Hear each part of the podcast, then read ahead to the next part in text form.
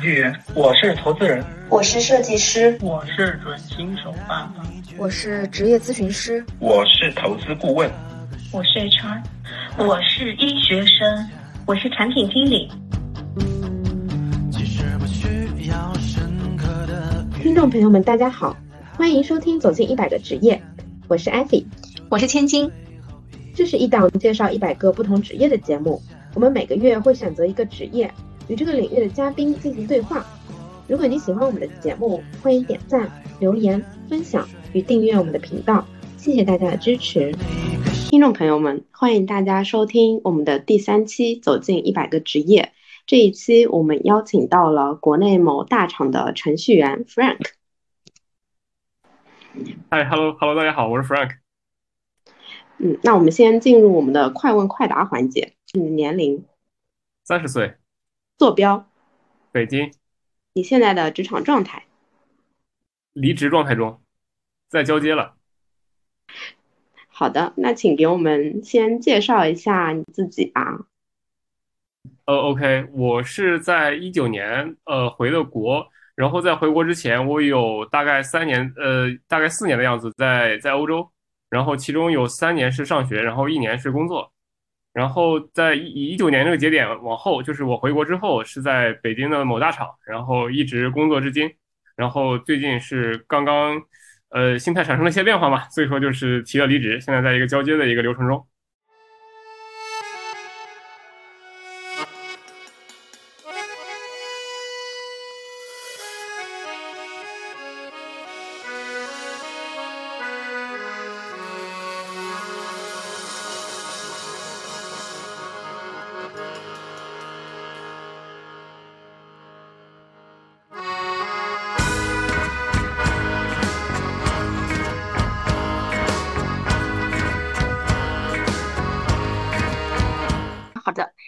弗兰克，我想请问一下，就是你一九年如果进到互联网大厂的话，在一九年其实进入互联网大厂还是一个蛮巅峰的状态，或者说是一个很好的职业选择。嗯，但是这几年可能因因为某些原因，然后互联网行业其实在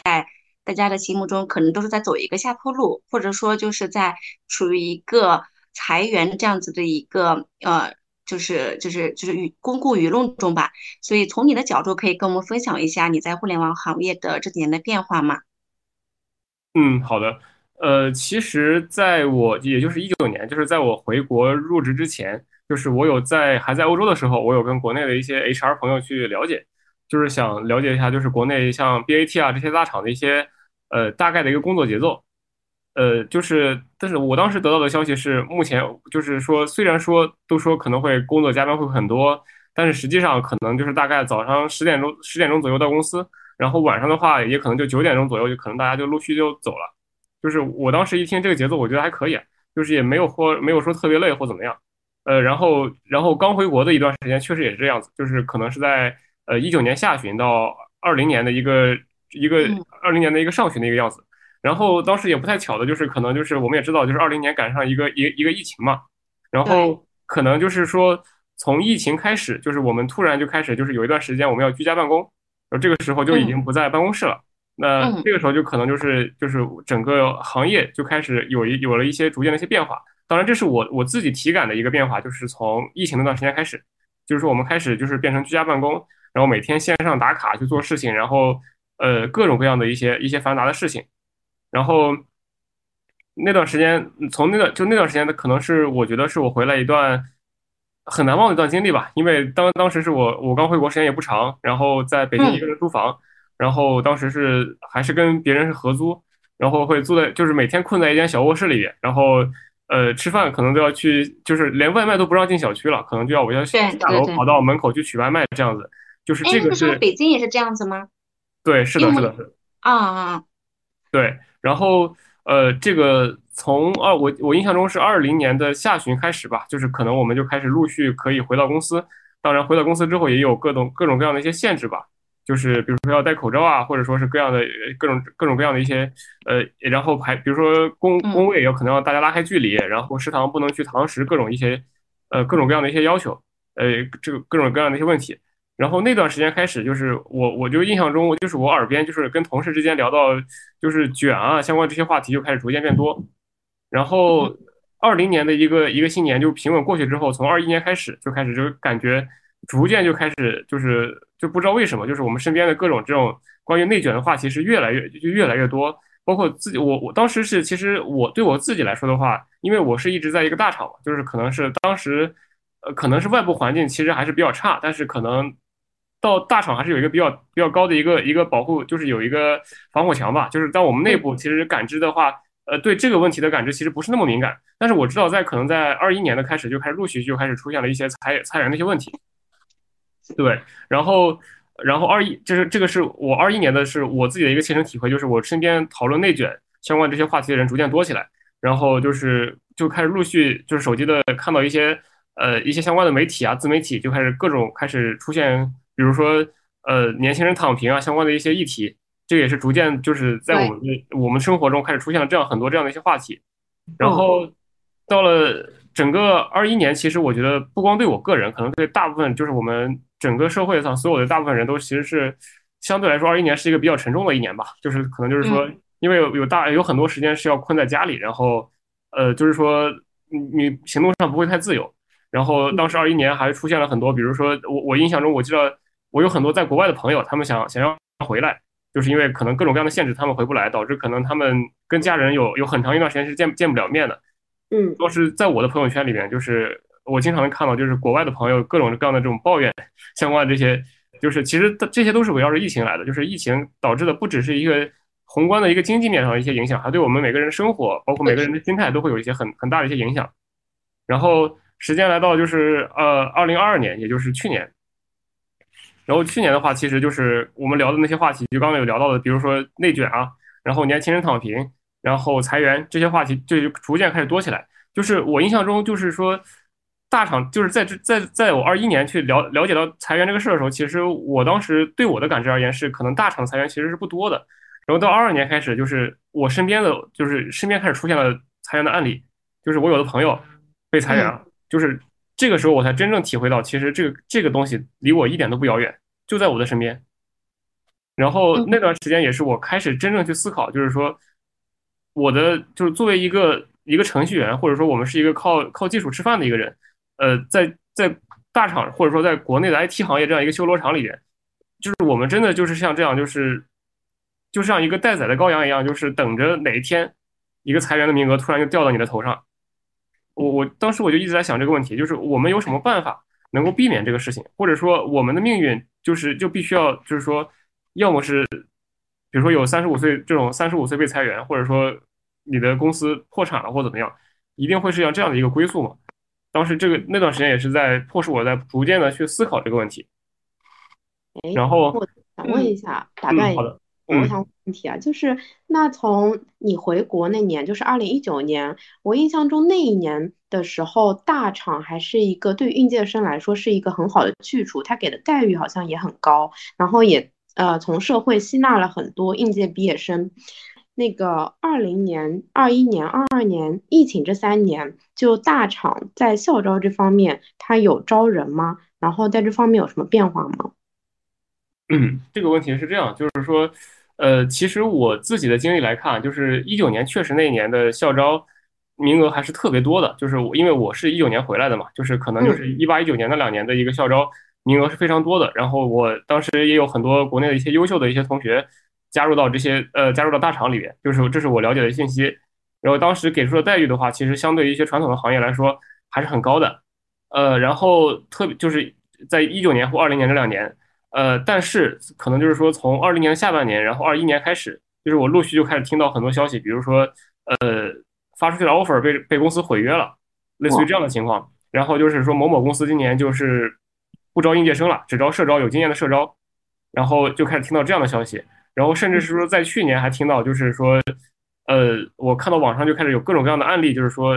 某某名牌大学、某某九八五的知名高校的毕业生、硕士毕业生，呃，比如说到毕业。都快快快毕业了，但是到至今一个 offer 都没有，我就开始看到有各各种各样这样的一些帖子，甚至有很多就是名校的一些呃一些一些一些一些同学，甚至是说投 P 投 PAT 或者说是稍微好一点的一些互联网公司，一个 offer 都没有，去了一个传统的一个企业，这些都是我当时了解到的一些情况。就是说，实际上它是有一个，就是就是如你刚刚说的，是一九二零确实是一个比较好的一个，算是一个巅峰。然后从那儿开始就开始逐渐走一个下坡路。嗯，是的。这两年我们也看到网上这种消息，然后就一直在感叹自己幸好那个毕业的早了几年，否则现在连工作都找不到。像 Frank 讲到裁员的时候，是感觉自己像一个待宰的羔羊。就是我发现我身边的大厂同学，他们可能经历了一个心态上的变化，从刚开始就是还是蛮恐慌被裁员的，因为就是一个很可能从心理上也不是很能够接受的，可能会觉得自己的呃虽然有一。技术傍身，但是可能公司说裁你就裁你。但是慢慢的到了二零二三年，可能经历了一两年之后，大家发现可能终究躲不过被裁的时候，大家的心态突然就变成了，那我还不如被裁，然后拿一个补偿金，拿一个赔偿金走人好了。就是我发现大家的心态也从也从一个恐慌的状态变成了一个，我就我我已经能够接受这样的事实，然后然后去接受这样的一个结果，就是你在嗯。这个心态上会有这样子一个转变吗？嗯，其实对我个人而言，我其实是说实话，就是我自己是一直没有觉得，虽然说我有有这方面担心和焦虑，但是我一直是没有觉得，就是说我会真的哪天这个事情会落到我自己头上。虽然我一直会对这有有一个担心，但是我确实是没有想过，就万一真的哪天我被裁了会怎么样？因为我还是觉得可能我所做的这个这个业务对公司或者说对什么来说，或者说我自己个人的产出还是比较不错的。当然，这意思就是说，就是实际上我没有想好，就是说这个事情哪天会落到我自己身上。就是我虽然我也会有焦虑，我也会就是说会会怨天尤人，但是我自己是还是心里有一点这种，我觉得我不会出现这种情况。对，是的。所以说，嗯，我的话其实是我第一，我是没有去真的去认真想，我被我我万一被裁会怎么样。而且我自己我之前也会觉得，就是说，如果真的哪天到我的话，我也我想，可能是我的发动，比如说我在圈内的朋友。呃，去帮我去做内推或怎么样，去我能很快找到下家下家工作，这个是 当时我自己有有这样的一个心态。没事，OK，我还想，其实还想就是聊的一个点是疫情嘛，因为疫情的时候，因为我们在做实业的时候，其实有两个同学可能也讲到疫情，就有一个是裸辞的一个小张，他说他当时为什么裸辞，就是因为他在上海又抢不到菜，抢不到菜的情况下还要让他去加班，他就想我菜都抢不到，我吃饭都吃不到，我为什么还要去干这些事情？然后在这样的情况下，他去选择了一个裸辞，然后另外还有一个朋友是。嗯，在上海的一个互联网公司吧，他说对他们来讲，居家工作就相当于是没有下班的概念的，就可能对于程序员来讲，他们是每天有一个日报这样子的一个动作，那可能他每天去可能要到晚上十一点、十二点，甚至是凌晨去提交这个日报。对，所以疫情的时候，可能一方面就是来自于这种，嗯，大家都都在抢菜呀，都在都在在一个小卧室这种这种。这种紧张或者是这种焦虑，另外一方面也是来自于公司可能互联网公司可能就没有上上下班的概念了，然后这种内卷导致他也可能不想再在这家公司待下去了。就是就是就是我就是通过这两个案例，我想知道一下，就是你当时疫情的时候是有是会有这种感受吗？嗯，我感觉千金你举的那两个例子虽然听起来只是很小的事情，但就是因为国内。现在很多就是互联网公司，他们的工作还啊，互联网公司还有他们那个 Four A 广告公司，他们的工作的不人性，然后疫情或者是日报这种小事，终于让他们觉得受不了了，然后开始觉醒，开始思考自己的工作的和人生的意义，然后才会有了这样的选择，并不是一件小事情一蹴而就的。嗯，对的。Frank，你呢？呃，呃，这个问题其实是我是这么想这个问题的，就是说，呃，其实，嗯，我我觉得这个问题可以从这个角度来回答吧。其实就是说，其实我特别是我们在中文互联网上，就是说，其实很多人就或者说是在像麦麦这种这样的一些呃职场的一些软件上，其实大很多人都在抱怨，就是说真的是太卷，或者说太累，或者说就是说疫情对我们的工作影响太大了，然后收入会减少或怎么样。其实。都说很多人都喊着我要躺平，我要躺平，或者说我要裸辞或怎么样。其实很多人其实都是这样的一种心态，就是说我先我先喊出来，我过个嘴瘾，但实际上真正去躺，实际上是躺不下的。就是其实很多人都是这样子的。但是可能真的就是说，也不排除就是实在是，就是就是可能就是说实在是太累了，到了一个极限，到了这个过了这个阈值之后，我真的是受不了了。然后我选择去一个辞职，我先我可能我的我的身体就是我的身生理上或者心理上都快垮了，我实在没法再熬了。那这个时候我会选择去一个辞职。我觉得这两个都会有，这这个可能就要看一个一个人的一个耐受度吧。就是其实在我在我身边看到绝大部分人，就是说可能真的是嘴上在喊。我要躺平，或者说我要去辞职，我要去去去回老家或怎么样？其实很多人真的只是喊喊过下嘴瘾，他真的是躺不下。这也是我我认为就是我们我们这一代人，就是说当代就是职场人的一个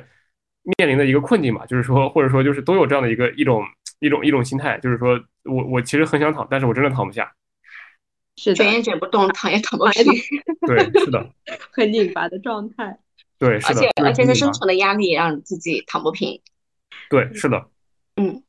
那那我想问一下，就是我们回到下一个问题的话，就是，嗯，其实因为我们今天采访，其实走进一百个职业，可能就走这些大厂程序员。那大厂程序员这几年已经变成了一个职业的一个标签，可能在前几年的时候是有一个职业的一个光环在的，哇，大家觉得大厂程序员就意味着高薪，然后你技术能力非常强。在这几年的话，可能环境下行什么之类的，大厂程序员渐渐不是一个大家都觉得很香的一个。岗位了，可能更多的人去选择了，呃，上岸考公什么什么之类的，去寻求一个更稳定的一个工作。那就是 Frank，，你你作为大厂程序员，你这几年的感受是什么样子的？然后这两年就是选择离开互联网行行业的这个程序员多吗？嗯，好的。呃，首先就是说，我想说一下刚才说的光环这个问题哈，就是说你说的光环，就是说觉得可能。呃，这个行业的很多人就是，比如说，就是呃，可能是高学历、高智商，或者说高薪收入，这种对，呃，就是有这样的一个光环。其实，在我自己看来，就是说，不排除就是说有有极少，就是有一部分人在这个在这个领域内确实会有这个光环。但是我以我自己的一个切身设身处地的一个感受，就是我觉得，可能我们国内的程序员跟我理解的，或者说我认为的欧美的程序员，或者说是或者说我们就说北美的程序员。其实还是有一些区别的。其实我自己感觉，就是说，在国内大厂或者说这些 IT 的一些公司里边，其实做很多做事情，真的能够沉下心来让你去做一些创新，去认去磨一个去磨一些事情的公司真的不多。但大部分都是其实是还是会比较急功近利。所以说，很多人其实还是每天都是在一种，要么就是搬砖，或者说就是我们说的俗俗一点，就是说搬砖，或者说是一个重复造轮子的一个过程。其实真的，你说它有多少创新性，或者说真的会要求有多么高的智商，这个是我我其实不是很认可。然后这个是我我我觉得，所以说这个行业其实也没有外面看起来那么体面或者那么好看。然后再一个就是，就是互联呃互联网公司加班，大家也都知道，它的加班时长比较长嘛。其实说它可能确实是一个，其实不光是费脑力，也是个很很费体力的一个行业。嗯，你刚刚你问你问。对，那个刚刚你说的那个搬砖的呃工作内容，可以给我们详细展开讲一讲吗？因为从我们一个外行的视角，其实呃并没有非常了解，就是程序员这一行的呃创新性的工作和那个呃非创新性工作的内容。嗯，比如说，其实我可以说一下，比如说是在现在很多公司都会是有这种算法相关的一些。呃，岗位嘛，就是说，我就从算法这个角度，当然这个只是我的一家之言啊，不代表可能整个领域，就是我不能说把这个领域一把，就是整个一巴掌全拍死，就是我只是说以我自己的一些经历，或者说我自己的一些一些一家之言来去来去来阐述我对这个问题的一个一个认知，就是我自我自己其实看到，就是在国内的一些算法相关的一些开发工作或者说研发工作里边，很多其实都是在就是在国外的一些高校或者说一些公司。他们提出的一些开创性的工作之后，我们在他的基础上去做一些锦上添花的一些功能，或者说是在人家的基础上去做一个二次的一个开发。其实很多的工作，我们对外说起来就是说我们做的真的很不错，或者说我们干的很好，就是说可能看起来会很很漂亮，或者说怎么样，但实际上都是站在一些已有工作一些巨人的基础肩膀上，在这个基础上去做的一些一些二次的开发。所以说我我不觉得就是说我们真的就会有。而且就是说，国内的公司这种有很多公司其实是很急功近利的，他不会给你一个足够的时间或者说足够的投入让你去去认真去去做一些比较偏基础的一些一些研发。所以说，对我们个人来讲，其实或者说对程序员来讲，其实真的不会有我我不认为就是说在国内这种能能让你就是做很多多创新性的工作。这个是，所以我觉得就是刚才我针对刚才就是千金提到的光环的这个问题，我来去对这个问题做一个呃一个一个阐述吧。对，啊，举个简单的例子，就是最近那个。呃，美国的那个 Chat GPT 和国内的文心一言，对对对，是的，就是我我不太想提这些具体的一些工作，是因为我觉得可能会会得罪到，或者说这些公司的，就是我我就是我不是说否定这些公司的工作，或者说这些呃程序员同学的一些他们的工作，我只是在讲，其实很多时候我们是真的是被被欧美或者说在被美国的一些一些研究的成果在在给我们指引方向，我们在跟着他们走。就是我们自己不会说去，就是 make big through，呃，great through 去这样去做，而是我们在一直就是针对刚刚你提到有一个高薪嘛，就是说，呃，这个行业的收入确实是会比其他的一些传统的行业会多一些，但是其实这个行业确实是一个顶端优势比较明显的一个行业，就是说，真的高的人会很高，就是说低的人当然不会太低，但是他也不会高到哪去，就是说，嗯，可是。可是我们我们的我们的整体感受是程序员的，嗯，不管他从某一个年龄，可能三十加左三十岁不到的时候，他可能很多人就能拿到一个相对大多数来讲就是更高薪的一个工作，高薪的一个工资，或者说或者说一个回报吧。嗯，我觉得你有没有觉得程序员的收入其实是有一点泡沫的，就是提前预支了你的青春呀，或者说你的时间呀，或者什么的，就是可能预支了你未来的职业生涯。呃，对你说有泡沫，这个我是认可的。就是说，其实，呃，其实我们可以这样想，就是特别是现在随着这种 AI 人工智能的一些发展，就是说，可能我们经常看到新闻，某某公司高薪去挖，就动辄百万的这种年薪去挖，就是一些工作时间不长的一些 AI 相关的一些人才来帮他去做一些工作。但实际上，就是 AI 的一些成果真正能落地转化到产品上的，其实确实不多。然后你想，就是说，公司我们可以去这样去认看看待这个问题啊。就是公司给你一个百万的年薪，那他肯定会希望你有一个至少一百五十万来的一个产出给公司，要不然那公司对你来说投入就是负，在你身上就是负资产嘛，就是说它是亏本的。所以说，但是如果说我们就是做 AI 的话，我们又能怎样去说能做出一个产品，能给公司每年带来一个一百五十万的产出？其实这个是很难的。就说可能我们会做出一些很很 fancy 的一些工作，就是说我们的一个一个成果会很漂亮，但是它真的能落地转化成产品。落就转化成具体的业务来给公司带来收入的其实不多，这个是所以说这个我来回答你刚刚说有泡沫这个问题，我认可。第二个问题是，它它贵，它确实是程序员会很贵，但是我觉得我们不妨从另外一个角度来看这个问题，就是程序员其实跟跟运动员其实某些层面上很像，都是吃青春饭。你像就比如说像我们像看一些国外的一些球星，可能年薪动辄几千万、千万欧元、千万美元这样的水平。就是说，但是他们职业生涯会很短，可能就是说，对对于很多这种欧欧美的一些球星来说的话，他们可能就是说，通过呃，在我短暂的职业生涯把一辈子的钱全部赚完。其实这个这个逻辑其实跟程序员是一样的，因为我们也知道很多程序员可能在可能在干到三十五岁或者说到四十岁的之前，到快到四十岁的时候，其实是体力就其实是不够的，除非说是。那我想问一下，三十五岁以后的程序员去干嘛了？我也很想知道。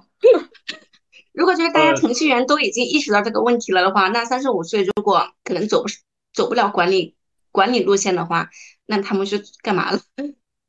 你想一下，就是管理的岗位跟一个开发的岗位的比例大概是多少？就是所以说，对，肯定是肯定不可能说大部分人都转到管理，而且说其实管理是很需要一些能力的，就是说不是说所有的人都适合干这个事情。所以，呃，当然我自己没到三十五岁，我也不清，我也不清楚，可能就是，而我身边的圈子里边也没有，就是说，呃，三十五岁以后被裁的经案例哈，呃，但是我在我在网上或者在麦麦上看到一些消息来看，呃，有很多人就是可能是赶在这个三在三十五岁被裁员，或者说在这之后选择回老家去去从事一些，比如说自己去经商，或者说去选择去做一些其他的相关的一些行业，不在这个，或者说去了一些。呃，三线城市或者说怎么样的一些小的一些互联网公司，甚至还有说自己去选择创业，这些都有。当然，就是说太夸张的，比如说去选择送外卖什么的，这些这些，我觉得这个倒不可能是真的，就是看看就可以了。这些可能更多是一些呃传播焦虑的一些言论。明白。刚刚提到一句说，程序员到了三十五岁以后，体力可能跟不上。听起来程序员是个体力活吗？我一直以为程序员是个脑力活。对，这个就是我刚才讲就是光环这个问题的时候，我其实有有提到过这个这个点，就是说，其实我们看起来是一个很高大上的，是一个脑力工作，其实大部分都是一些重复的造轮子，或者说一些呃搬砖的一些工作。就是我说搬砖，就是说凸显它其实是个体力工作。就是最直接的就是说，你每天可能在公司可能要待个十小时、十二小时这样子。嗯，就是说，虽然说我们是八小时工作制，但是真正八小时能下班的程序员不多。所以说，可能你每天要在公司待到个待到十个小时或十二小时，这样你可能，呃，你的一天除了工作就是睡觉。那其实这还想想还是一个挺耗费体力的一个一个事情。那那 Frank，我们这这个就非常想讲了，就是，嗯，如果如果从朋友的角度就感觉哇塞，真的真的这个这个上班太累了，太卷了。但是从旁观的角度啊，就是我们当我们知道程序员的这个薪资有多高的时候，我们就觉着啊，真的应该加班，应该应应该这么累的，就这样子。就程序员这份高薪有没有刚在最开始有没有给你这样子加班的动力？然后这个加班的动力到现在他还有没有了？呃，我我自己的案例可能相对来说特殊一些，就是说，嗯，呃，我刚回来的时候，因为就是刚刚我提到我跟 HR 聊过一个工作时间的问题，呃，因为我我自己的话其实是一个夜猫子的一个类型，就是我比较喜欢在晚上工作，我白天的话效率会比较低，然后所以说而且，呃，大就是当时我在来大厂的时候，大厂跟我说的是你早上可以十点以后来，然后晚上的话你可以九点十点以后九点十点再走，当当然他们不是说强制这个点走，但是他说大部分人都是九点九点左右走。那我觉得这个时间其实挺适合我的，我自己甚至愿意去做到十点，因为我白天效率低，晚上效率高嘛。可能就是说我真的到晚上效率效率来了，就是进入一个所谓的心流状态之后，那这时候我会很专注，干事情效率会很高。那我还挺愿意晚上去工作的。其实这当时是不存在一个说我被迫加班的一个问题。但是后来就是后来我看到一些社会上的一些情况，或者说从从我的一些朋友那边了解到，他们可能真的就是加班。呃，比如说呃有些就要求。我们叫所谓的大小周吧，就是比如说我们单就是说单周去休一天，双周休两天这样子。那这种的话，呃，确实，因为当时我听说这家公司是有加班费的，就是说你可能呃这种多出来一天可能是按一个双薪这样子。我然后我我当时一看他的工资，哇，这样加起来好高呀！我当时确实是给我对我来说是有些吸引力的。当然我后我我没有去他们那个公司，是当时这可能是因为一些机缘巧合吧，我当时也没有想想去去他们那个公司，但是他们这个。这个加班费就这个东西啊，就是这种所谓的加班费，对我来说当时确实是很有吸引力。呃，然后我可能接下来就是说一下，就是我我心态的一些转变哈，就是说后来就是经历了，就特别是有疫情之后，疫情其实是一个很很大的一个分水岭，就是有了疫情之后，其实那那段时间就是可能所有人都会面临一个这种在家封闭的期间吧，就是说可能会面临一个就是很多时候会去做一些人生的思考。当时就是我就在想，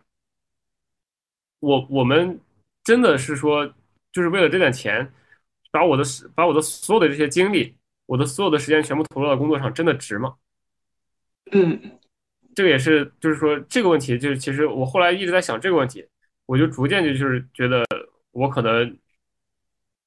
加班或者说去牺牲我的我的我的个人的时间去去获取一些所谓的一些高薪，我其实是不太愿意去做这个事情的。嗯。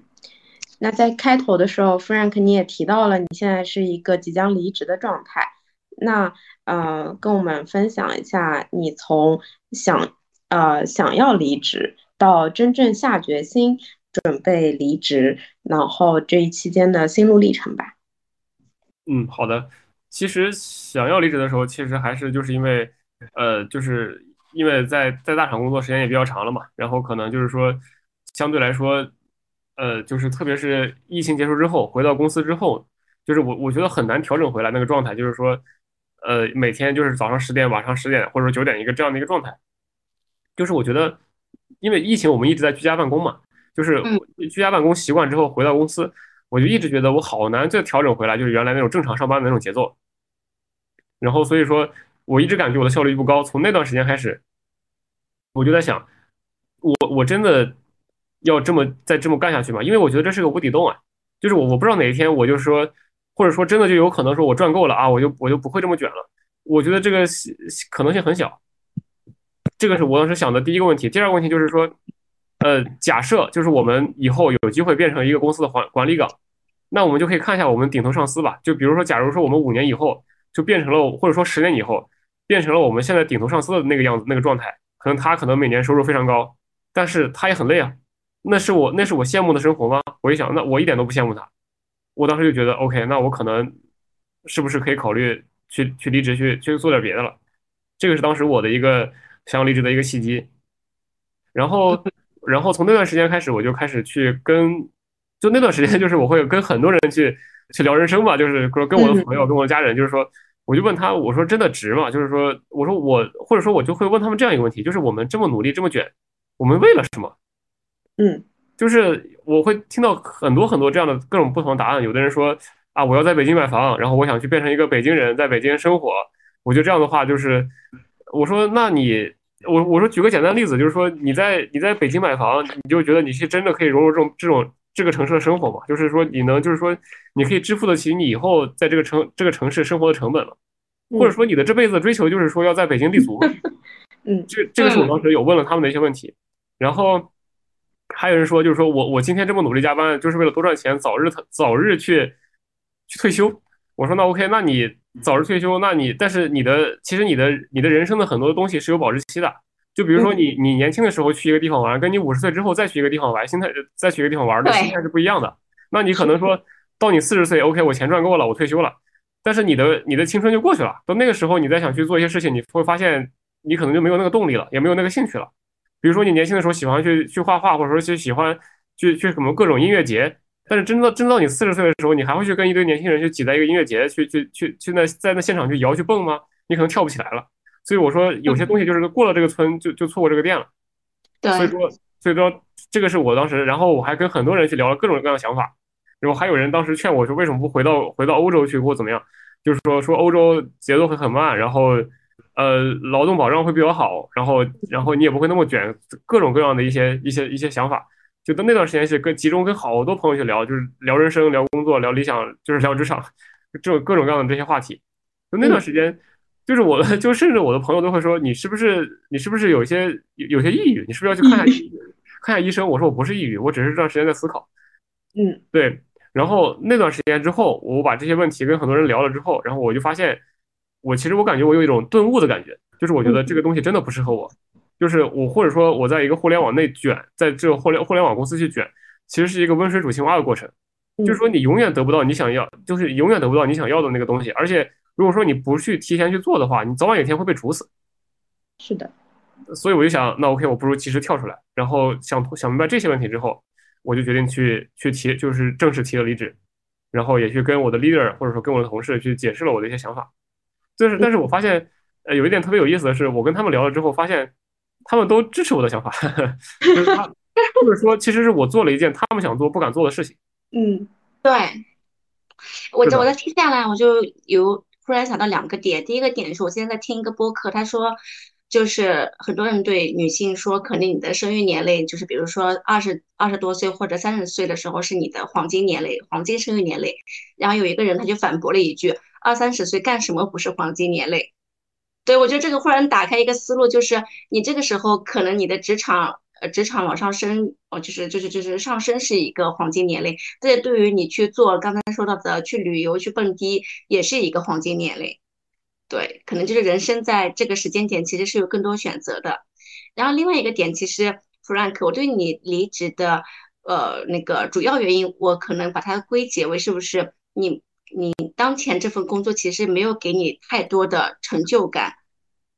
就是在职业生涯生涯上的成就感。因为归类下来，你可能不是因为就是加班太多，或者说内卷太多，呃，或者是因为。裁员的这种焦虑，呃，去做了一个辞职的决定，而是因为你跳出行业这个框架，你可能看到你做的事情，它并不是一个创新的事情，并不是，呃，觉着互联网技术可以改变一些东西的东西，而是去重复性的做一些事情，所以这种东西其实是让你感受到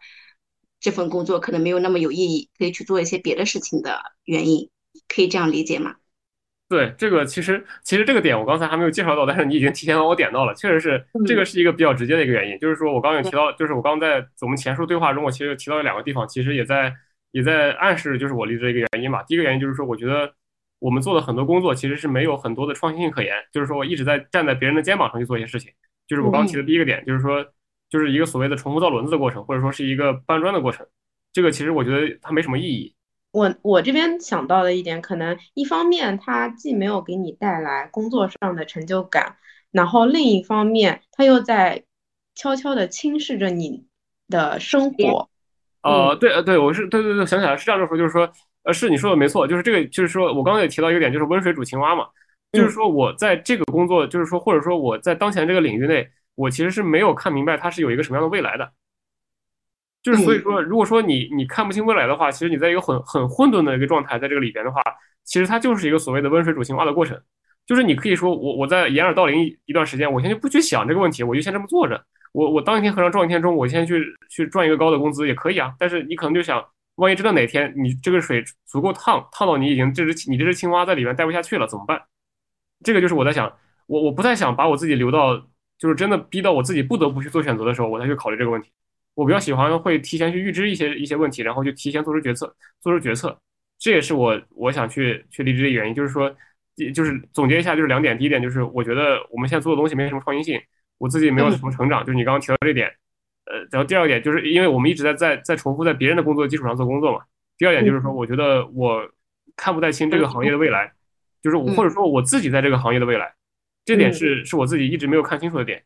所以说我我不太想把把我自己逼到真的不得不做决决定的那天再去做决定，我比较喜欢就提前去做一些预知的一些决决就是预判的一些决定。明白。那 Frank，你之前提到你在欧洲也工作过一段时间，嗯，也是程序员吗？那你那时候的工作它具备创新性吗？有带给你工作上的成就感吗？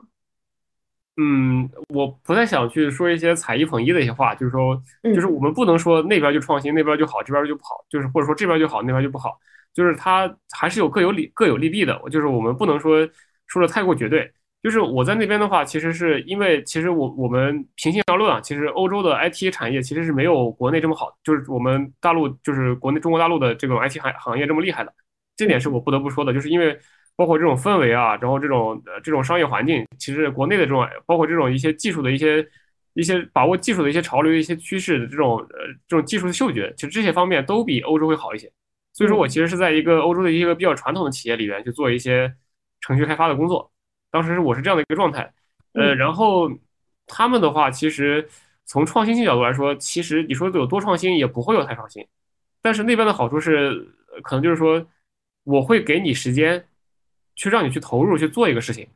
嗯，就是我不会像国内一样，两周必须给我一个结果，或者说一个好一点的说一个月，我们必须要给有一个可以量化的一个指标出来，来我能说这个事情到底能不能行。在欧洲的话，其实是愿意给你时间，去就甚至说可能你很长时间没有产出，他也不会说因为这个去给你有绩效的压力或怎么样，会会逼你去短时间内做一个有产出出来，他不会这样，起码我是没有经历过这种情况，就是他会愿意给你时间，让你去沉得住气，去把一个事情耕耘出来。这个是我在那边的一个最直观的感受。嗯，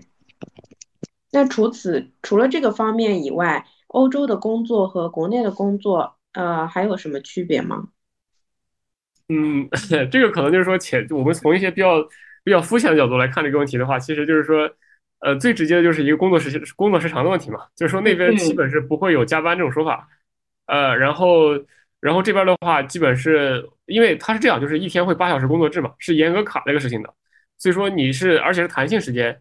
也就所谓的你早上你可以不早于，像我之前的公司就是说，你早上不得早于七点，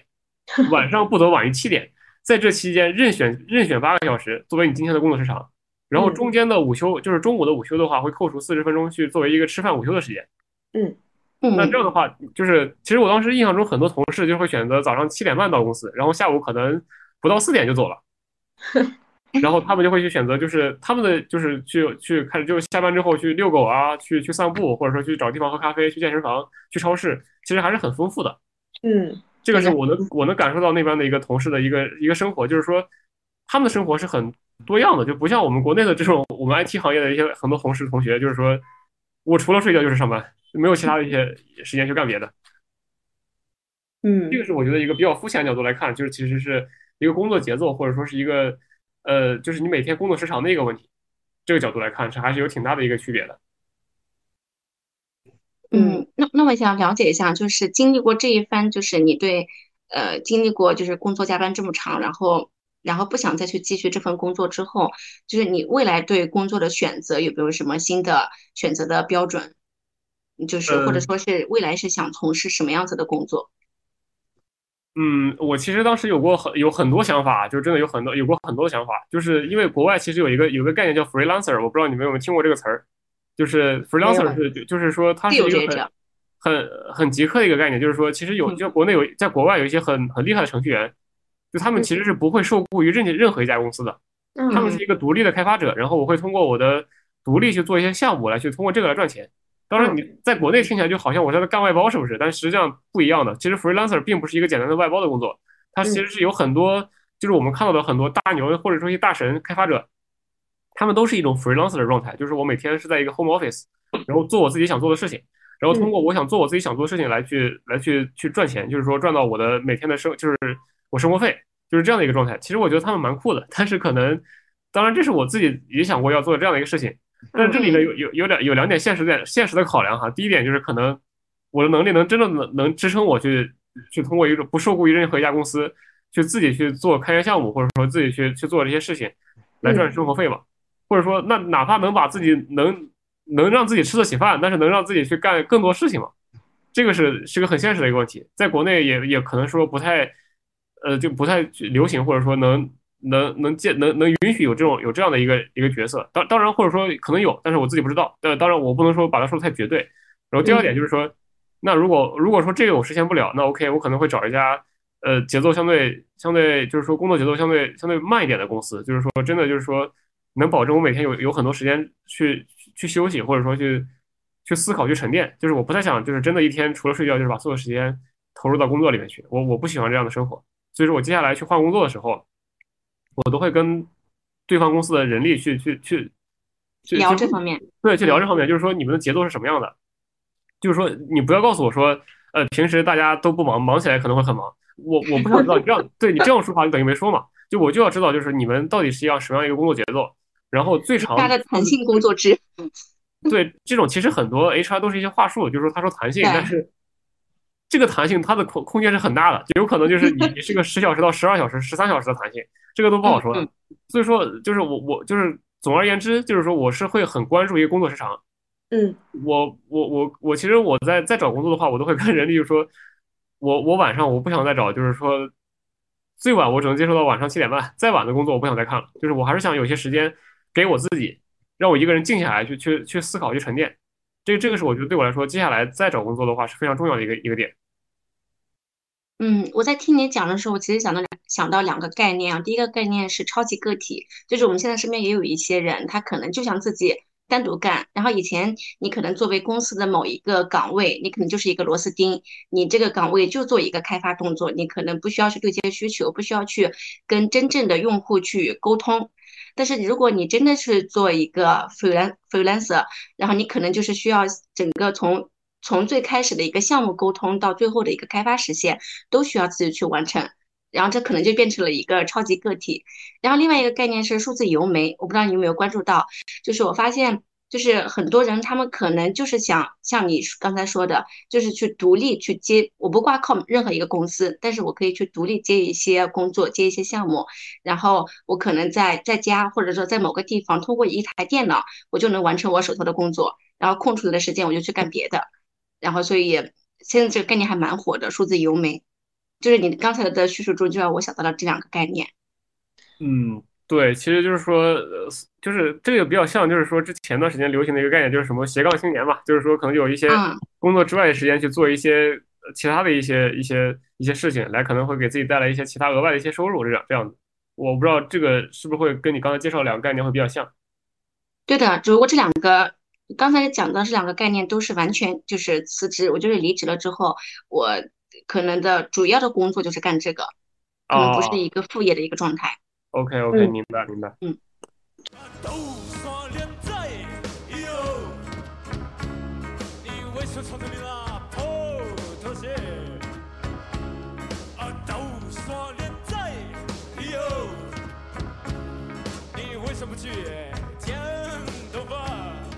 这让我想到，呃，前两年看到过有一个概念，就是说未来的人力资源，呃，就是聘用，呃，就是雇人方式可能会有。发生转变，因为现在很多就像互联网，它可能有这个项目了，它就拼命的招人，然后当这条产线或者这个项目没有了，它就把这一整条线的人全砍了，然后以后说未来人力资源的方式可能会就是也是那种一个团队的形式，然后他就是哪里需要他就去哪，哎，有点像外包，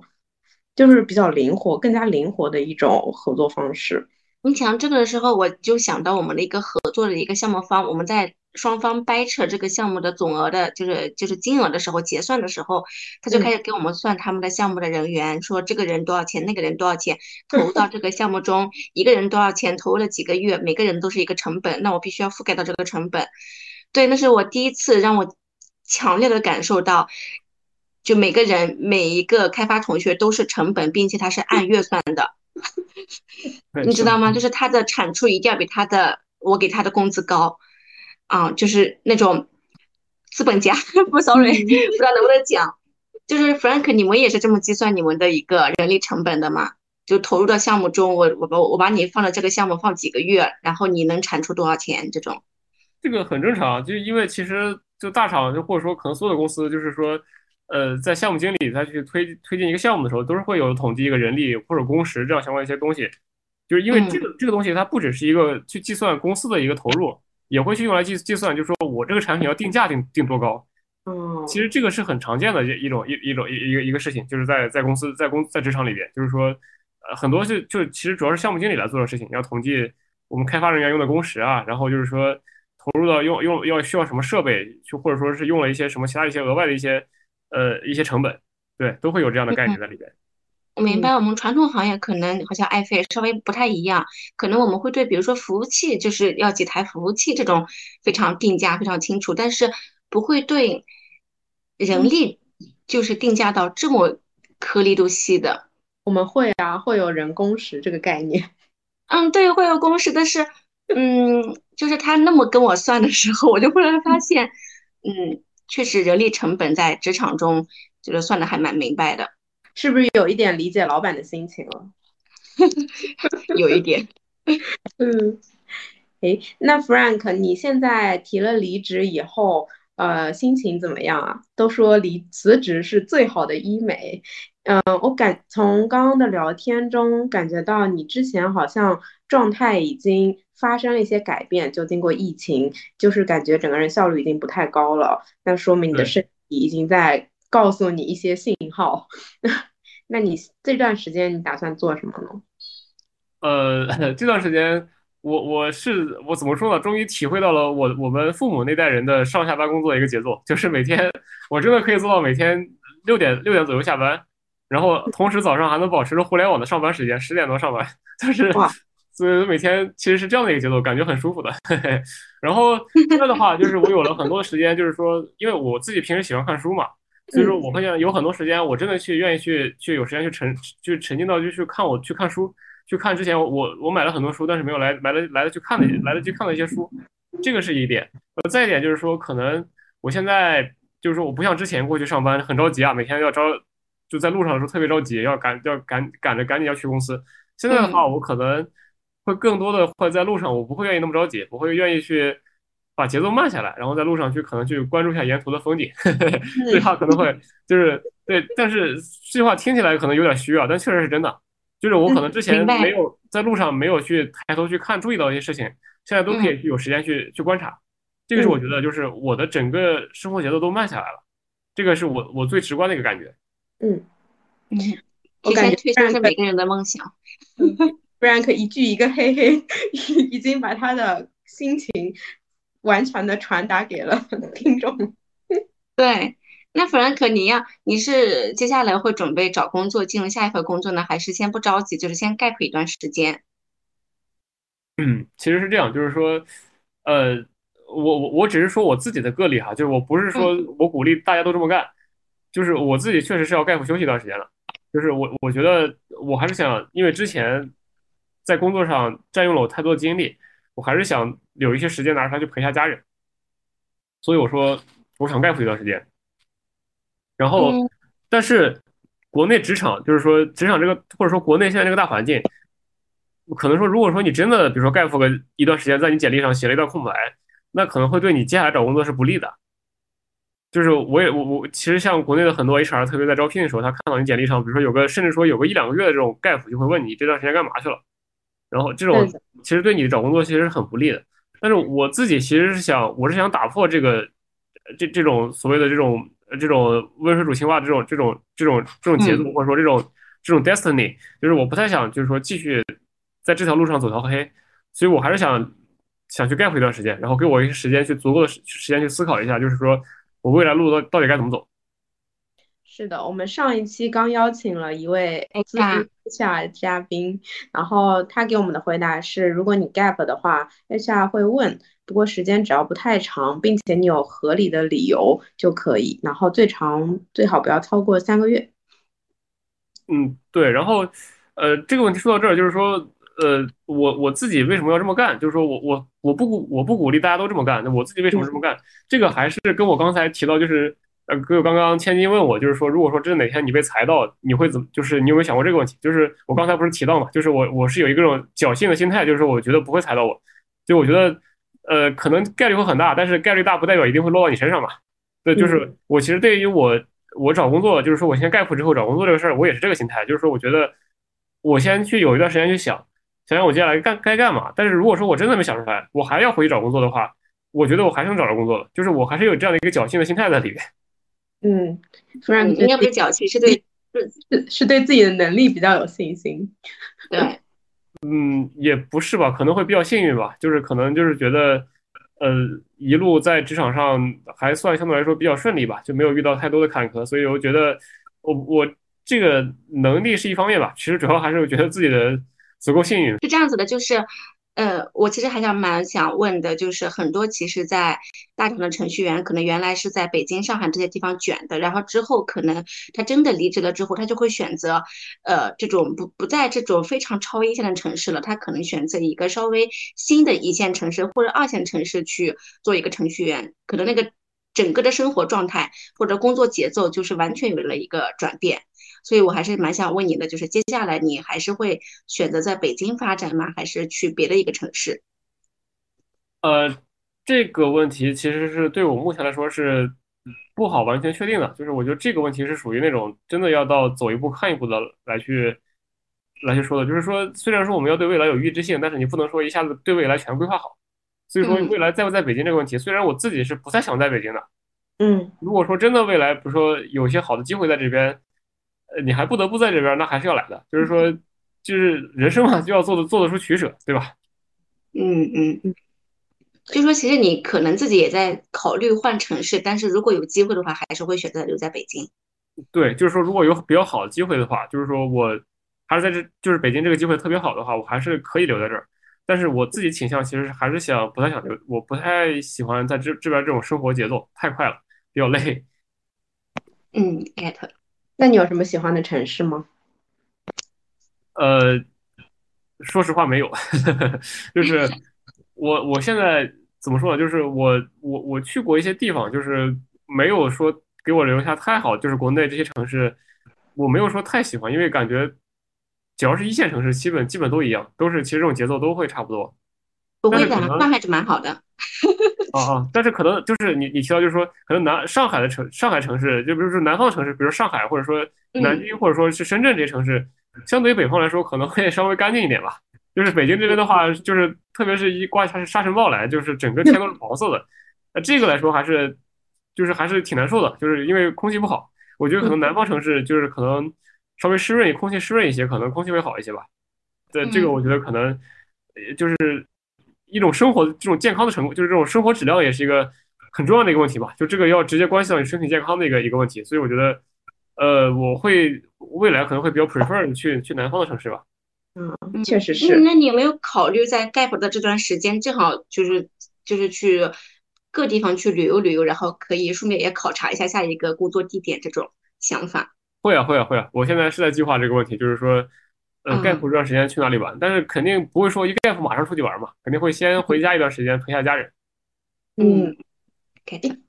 那你嗯，现在怎么看待工作的意义呢？就是你在选择下一份工作，除了你之前提到的，你会更加注重这个上下班的时间、工作时长，还有呃哪些你会考量的因素吗？呃，对，工作时长卷不卷，这是一个问题。然后再就是呃。就是说，比如说这个这个城市，呃，就是关于就是我要去的一个城市的一个情况，比如说，呃，这个城市未来就是经济发展好不好，然后是一个年轻人流入的城市，还是说年轻人流出的城市？然后再一个就是这个城市的一个呃，就比如说它的，再一个就是它的一个整个城市，它的就是这种就是自然条件怎么样？比如说就是我刚刚提到的北京会有沙尘暴，这个城市会不会 会不会有有没有这些问题？然后，对我觉得这几个因素都会考虑吧。就是说，一个就是总结一下，就是除了这个工作本身的问题之外，还就是一个生活便利的一个问题。我觉得这两个都能满足的话，其实也还好。嗯嗯，那我想就去追问一下，就是因为工作中这个意义缺失感，其实其实都普遍存在嘛。然后，但这但是工作的意义对于不同的人，它的重要性就不同。然后，我觉得 Frank，你就不管从前面你说，你其实嗯，感觉自己的工作的能力呃都是都是在的，而且自己肯定是对自我的要求也是很高的。嗯，那假如说你再投入到一份工作中，但是这个工作可能意义感不是很强烈的话，这种时候如何看待这件事情？如何去消化，或者说你会怎么面对？啊，这个问题就相对来说是一个很很大的问题，就是这种其实这个意义感其实不只是工作意义感，就是甚至还有很多上升到你人生的意义感。对，就这是一个很很大的问题。我看到就是说我之前也看过很多视频，或者说很多很多哲学相关的一些东西，就是哲学相关的一些 UP 主去讨论，呃。呃，这个就这这个问题，就是说你的你你这么努力，或者说你你你你去奋斗的意义是啥？就是这个问题往往大里说，我觉得没有意义。所有的这些所有所有意义都是人为赋予它的意义。就是说，如果说你跳脱出来这种呃这种这人为制定这些规则来看，其实它都没有意义。这个是如果说你如果说这样看的话，就是往大里说，就是说它没有意义。但是往小里来说的话，它的意义就是说，你你就是说。你你去努力，或者说你去你去奋斗，都是为了让让你自己，或者说让你在乎的这些人能够生活的更好。这个是我觉得它的一个意义，就是说，就是说你你你去努力，你要奋斗，肯定是要创造价值的。那这些价值应用在哪里？就是应用在你的个人，还有还有你在意的这些人身上。嗯，你这个回答倒是蛮好的。那，那。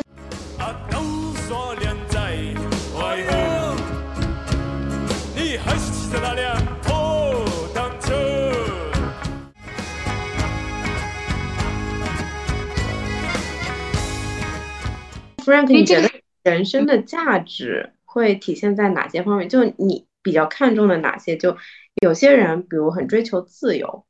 然后有些人很追求呃成就感，或者是他可以在帮助别人或者对社会做出一点贡献中获得自己的意义感。然后还有一些人就是觉得呃我和我的家人都过得很好，就让我觉得很有意义。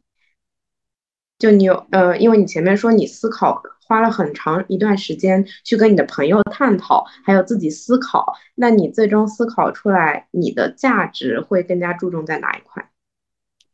嗯，其实这个问题，呃，其实我觉得可能用用古人的一句话来说可能会比较好，就是这个穷则独善其身，达则兼济天下。就是我觉得意义的话，其实，呃，对对于我这种，就是对于某个对每个个体来说，或者说对一个。就是说，可能最最直接的意义就是说，我就是我刚才提到的，就是让让我自己还有我在意的人生活的更好，这个是我觉得一个，就是这是一个最直接的意义。然后大的意义就是说，我觉得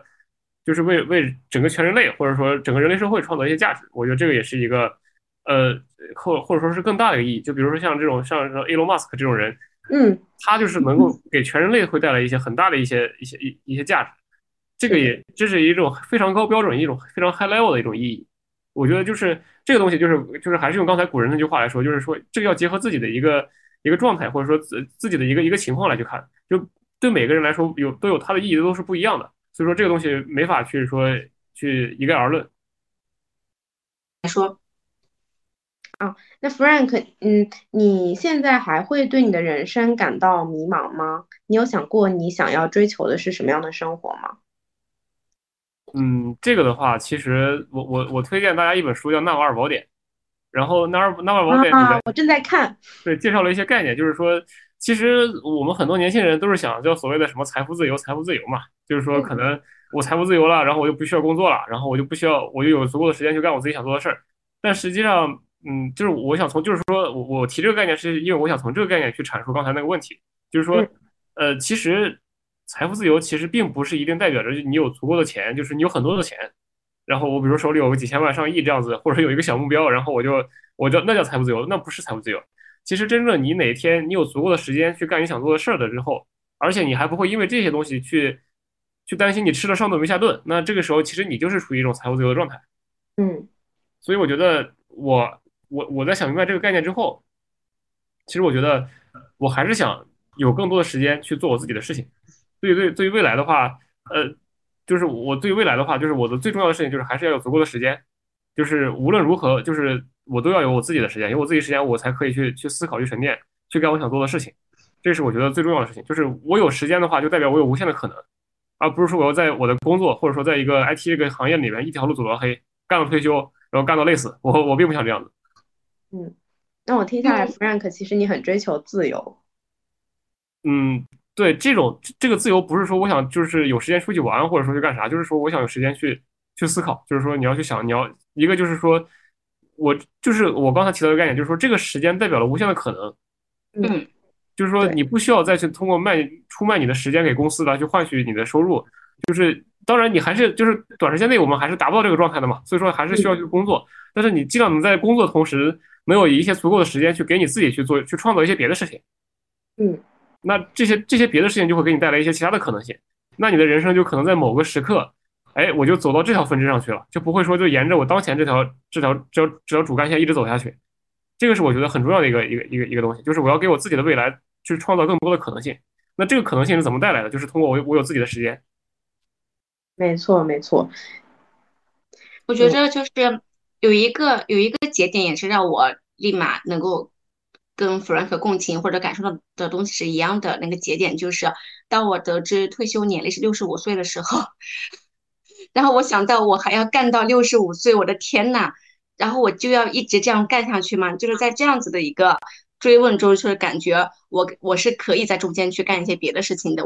并且我需要去干一些别的事情，否则否则这个一言到头六十五岁才要退休，就真的太可怕了。